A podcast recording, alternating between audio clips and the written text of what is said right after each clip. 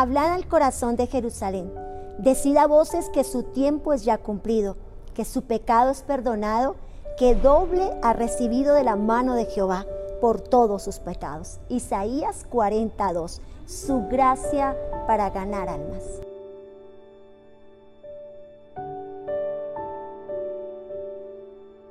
El mensaje de hoy nos habla de compartir el mensaje, de compartir las buenas nuevas, lo bueno que nos ha pasado, lo bueno que hemos vivido, poder impartirlo sobre otras personas.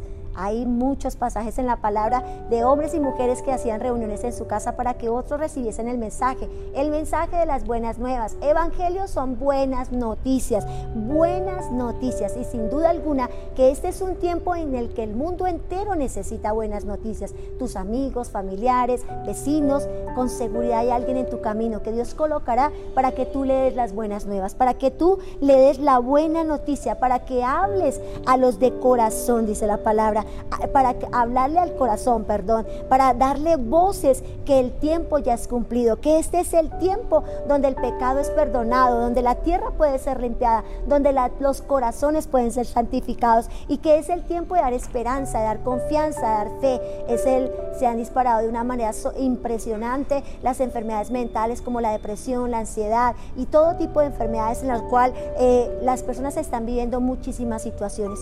Eh, creo que gran parte de esos problemas es el hecho de tantas malas noticias, de tantas angustias, eso de oír rumores de guerra, nación contra nación, terremotos, hambrunas, plagas, pues bien empieza cierta preocupación, ansiedad, estrés que va oprimiendo, dañando y llevándose el gozo, la alegría y la paz. Pues bien, la palabra es clara y dice que el Señor Jesucristo nos da una paz que sobrepasa todo entendimiento, la paz de Dios. La palabra es clara cuando nos dice que un fruto del Espíritu Santo es el gozo, el gozo de su presencia en nosotros. Y hoy es el tiempo, hoy el llamado es para nosotros, para salir de nuestros egocentrismos, de nuestro lugar de comodidad y empezar a hablar a otros de las buenas nuevas, aquello bueno que nos pasa, aquellas buenas noticias. Es el tiempo de proclamarlas, de dar esperanza, de dar gozo, de dar alegría. El mundo está en desconsuelo, está viviendo cierta incertidumbre, duda, y es el tiempo de sembrar la fe, es el tiempo de sembrar la esperanza, es el tiempo de sembrar la convicción.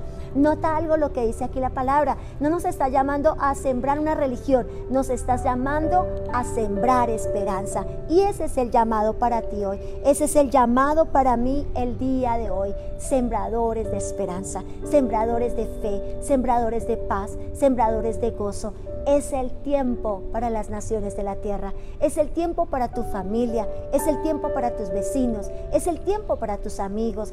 Ganar vidas, ganar almas, sembrar en las almas, sembrar más allá. Tal vez estamos acostumbrados a llevar un mercado, a dar una ayuda, pero hoy el llamado, más que ir a ayudar a alguien con darle algo, es poder sembrarle una palabra que gane y conquiste sus almas, amar a Dios por encima de todas las cosas, depositar en Él toda ansiedad, toda carga, todo peso, toda opresión, toda necesidad y con seguridad Él los hará descansar como te ha hecho descansar a ti. Así que oremos juntos para que al sembrar la palabra las vidas tengan tanta sed, necesidad, que la reciban, que la reciban y la atesoren en su corazón. Dios y Padre Celestial, yo hoy oro por cada vida.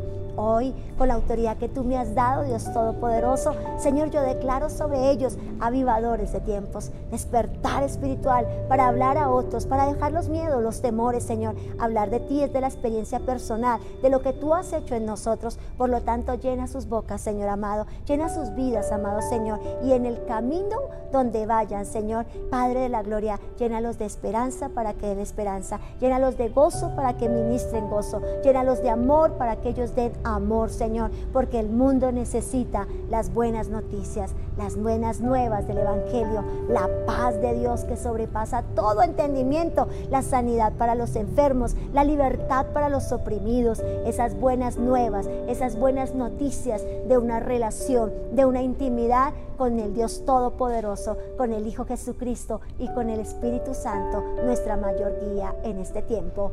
Amén y amén.